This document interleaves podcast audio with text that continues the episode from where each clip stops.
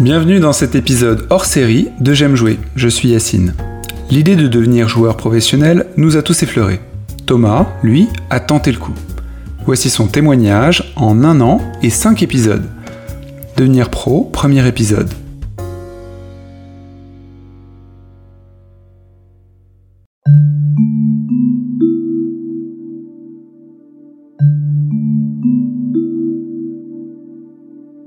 Comment tu t'es mis aux jeux vidéo? Quel a été ton premier jeu par exemple? J'ai pas vraiment une approche euh, via un premier jeu, mais c'est surtout qu'en fait, mon père euh, bosse chez, en tout cas bossait chez France Télécom, comme ça s'appelait avant de, de s'appeler Orange.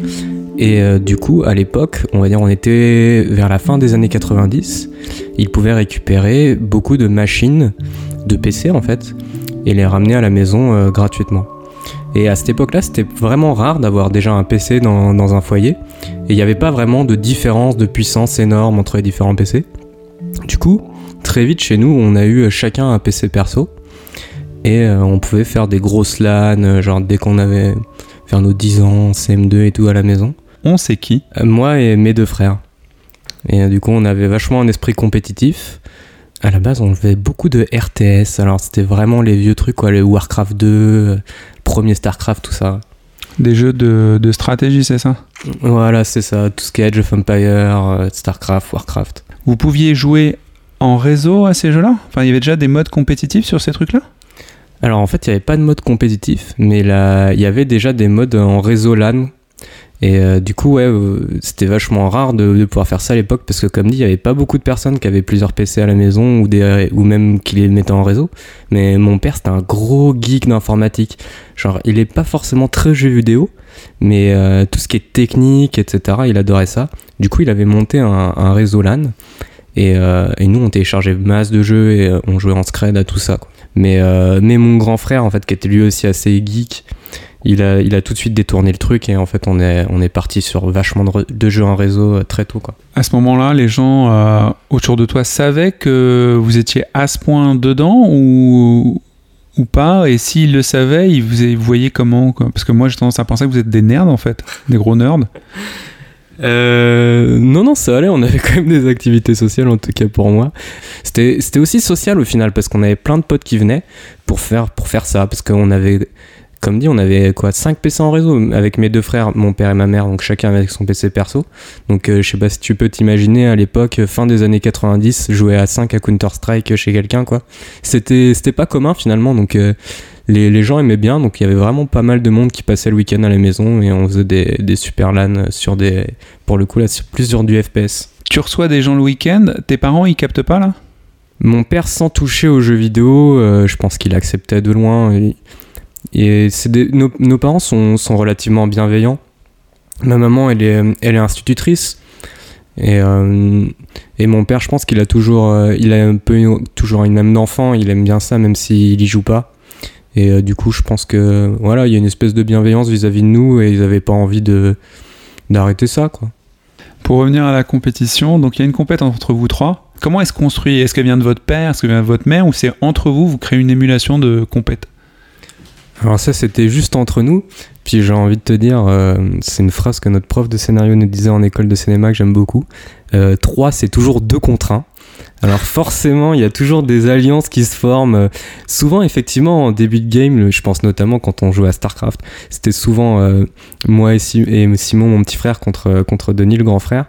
Et puis, il y a forcément des trahisons qui se passent à des moments et tout.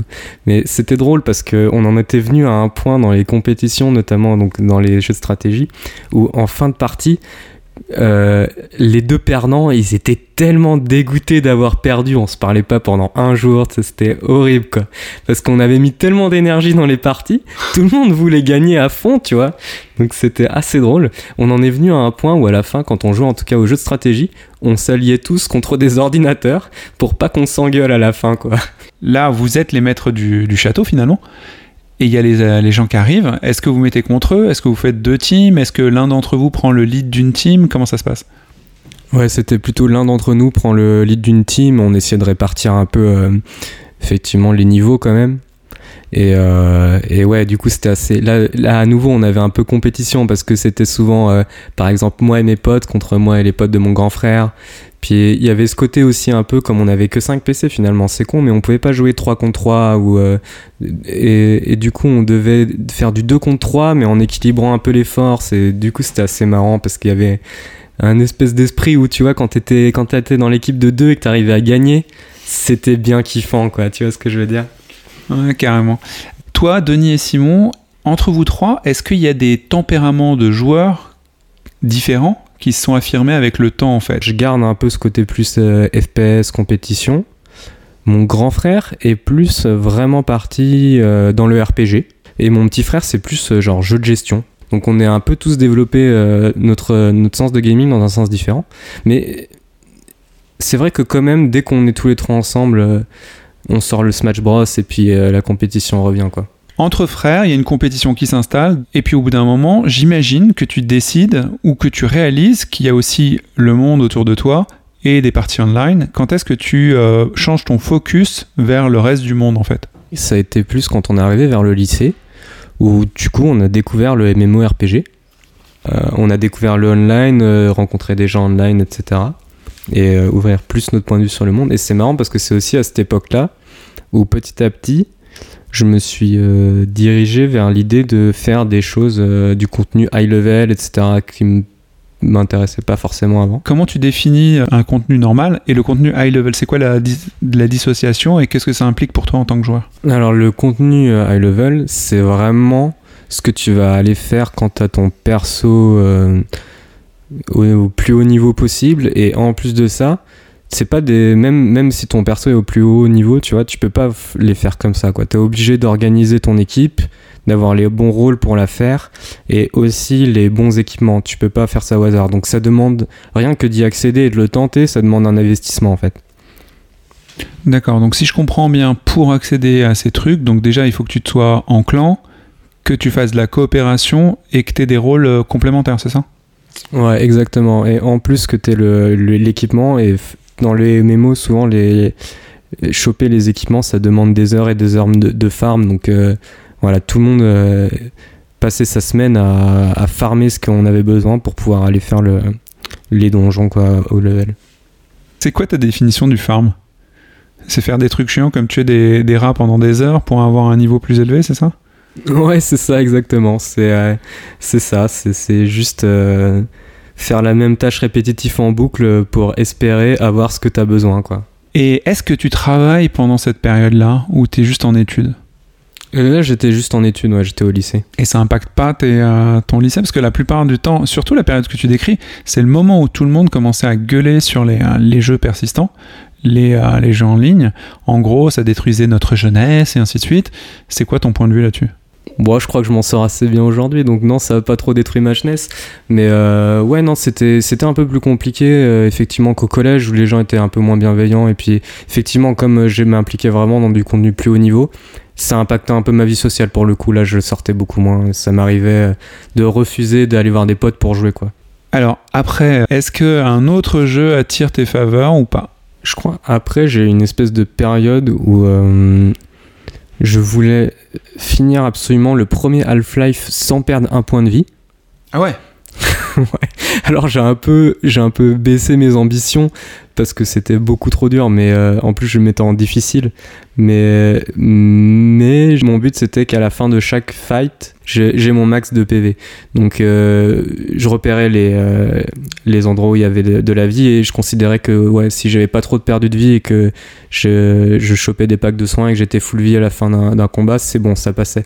Mais ouais là j'ai été un petit peu obstiné là-dessus pendant un petit moment. Moi, ce qui m'intéresse, c'est comment à ce moment-là, tu te dis, je vais me mettre dans une situation hyper challengeante qui va me forcer à me dépasser. Pourquoi tu te dis ça en fait? En fait, Half-Life, même si on en a pas trop parlé avant, c'est un quand même un de mes jeux fondateurs où que j'ai pas mal pensé.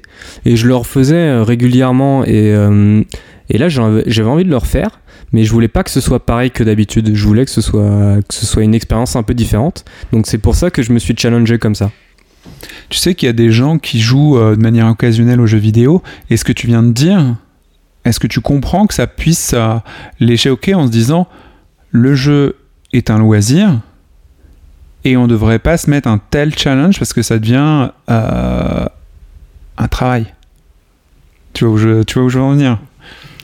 Alors ouais, je comprends tout à fait, mais pour moi, c'était un peu aussi un loisir parce que finalement, ça m'obligeait à repenser à un jeu que j'avais déjà visité plein de fois et que j'adorais pour qu'il, euh, pour en fait le, maîtriser complètement.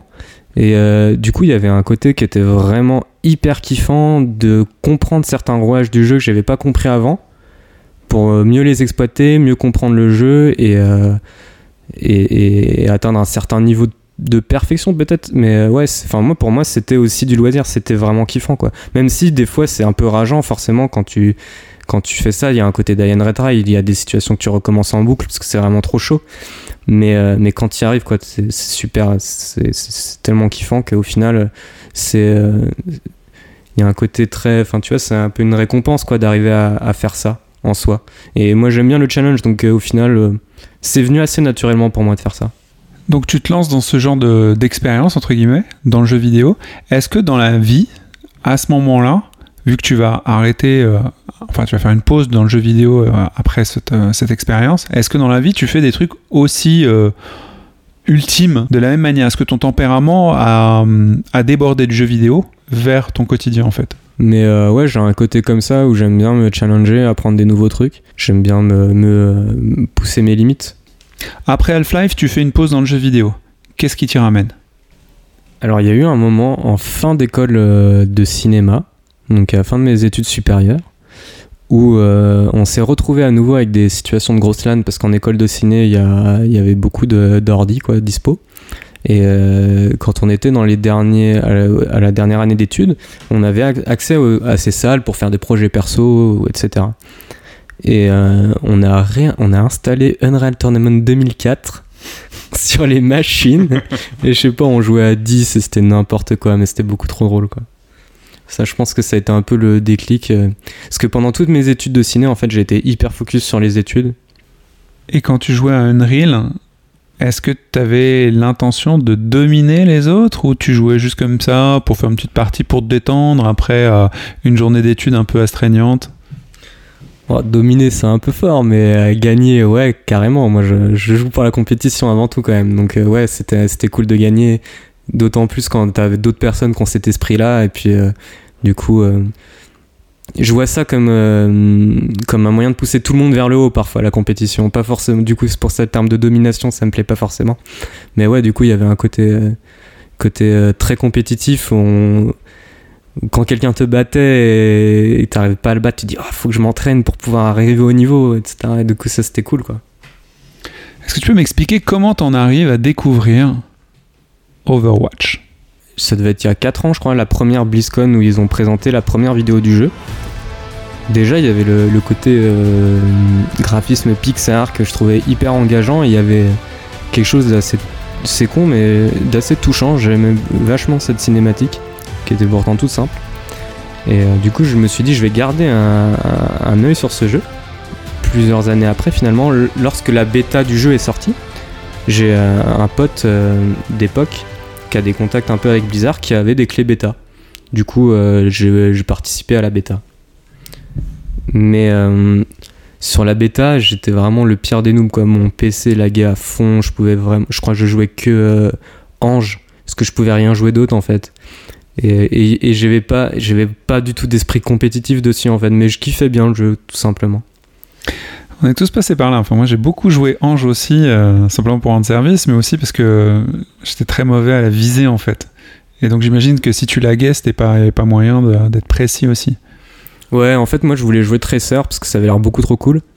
Mais euh, c'est ça, je me disais, ça sert à rien de jouer. euh, ça sert à rien de jouer si je peux pas être bon, en fait. Tu lâches le jeu ou pas? Après avoir joué un peu avec mon pote sur la bêta, j'ai un peu lâché le jeu, ouais. Et, euh, et finalement, j'ai eu un ordi un peu plus puissant et j'y suis retourné. Un petit peu avant la sortie du jeu, je pense. Mais pareil, j'avais pas trop joué de manière compétitive à ce moment-là. C'était plus, euh, voilà, toujours euh, très casu. Mais je pouvais commencer à tenter de jouer un petit peu Tracer de temps en temps, parce que je laguais plus, quoi. Ce qui s'est passé, c'est que j'ai commencé à suivre un peu le, le contenu de AlphaCast, qui est un youtubeur assez connu et streamer assez connu de la communauté Overwatch. Ouais. Et, euh, et c'était pile au moment de la première euh, Coupe du Monde d'Overwatch. Et en fait, là, c'était plus le même jeu en fait. Quand je regardais les vidéos, en fait, euh, il faut savoir que ça peut paraître bizarre aujourd'hui, mais AlphaCast, il, faisait partie de l'équipe de France de, la première Coupe du Monde d'Overwatch parce que la première Coupe du Monde, ils voulaient organiser un truc très éducatif où, il y avait la moitié des. Chaque fois, la moitié d'une team, c'était la moitié des streamers. Le reste, c'était des, des, joueurs pros, voire des joueurs lambda. Et, euh, et du coup, j'ai pu suivre via AlphaCast cette Coupe du Monde. Et quand tu vois jouer des gens à 6 euh, à Overwatch et, euh, et dans l'esprit de gagner et développer des vraies stratégies, des vraies compositions d'équipe, bah là, il y a un truc, tu te dis, mais waouh, c'est plus le même jeu en fait. C'est pas le jeu auquel je jouais moi. Est-ce que tu pourrais nous décrire, en gros, pour les gens qui connaîtraient pas, ce qui m'étonnerait, euh, Overwatch et en quoi le jeu est intéressant? À la fois les mécaniques et ce que tu viens de décrire, c'est-à-dire euh, quand les, jeux, les gens jouent ensemble, il se passe quelque chose. Alors Overwatch, c'est un FPS euh, compétitif en 6 contre 6, autour d'objectifs dans des cartes. Chacun incarne un champion, et chaque champion a ses habilités différentes. Comme sur un RPG, on va avoir des persos tanks, des persos plutôt DPS, dégâts, et des persos plutôt soutien, euh, soins. Quand tu organises ton équipe euh, autour des, des champions de manière intelligente, ça devient un jeu de stratégie en fait. Oui, il faut quand même dire qu'ils ont chacun leur aptitude euh, spécifique à chaque personnage, comme dans Street Fighter. Ils sont tous différents. Et du coup, euh, on peut faire des, les panacher et faire des choses complémentaires pour faire une team euh, singulière, quoi. Ouais, voilà, exactement. Donc, tu as plein de manières de jouer au jeu finalement. Il faut savoir gérer vachement les timings des différentes habilités, parce qu'elles sont sous, sur cooldown comme euh, sur un MOBA. Et Cooldown, ça veut dire quoi? ça veut dire qu'à chaque fois que tu utilises une capacité, il va falloir que tu attendes un certain nombre de temps. Il y a vachement de communication entre les différents héros pour pouvoir placer sa capacité au bon moment. Et du coup, faire des actions assez impressionnantes derrière avec des vrais jeux d'équipe, quoi. Donc voilà, tu kiffes les synergies donc euh, qu'il y a dans Overwatch, le travail d'équipe et ainsi de suite. Qu'est-ce qui te fait passer de, du gamer à plus? Est-ce que c'est justement la retransmission avec notamment AlphaCast qui te donne le- l'envie d'être plus qu'un joueur lambda? De voir que le jeu je le connais pas au final que que, je suis en train de je sais pas que je joue pas à ce jeu là moi je me, je me dis j'ai envie de jouer à ce jeu là j'ai envie de jouer en équipe j'ai envie de faire quelque chose de compétitif. Et, euh, et à ce moment là je sais que si je veux pouvoir faire ça il faut que je monte déjà mon niveau individuel avant de trouver une équipe Tu décides de devenir pro ou tu veux juste être meilleur? Non là déjà je décide de devenir pro à ce moment là À suivre.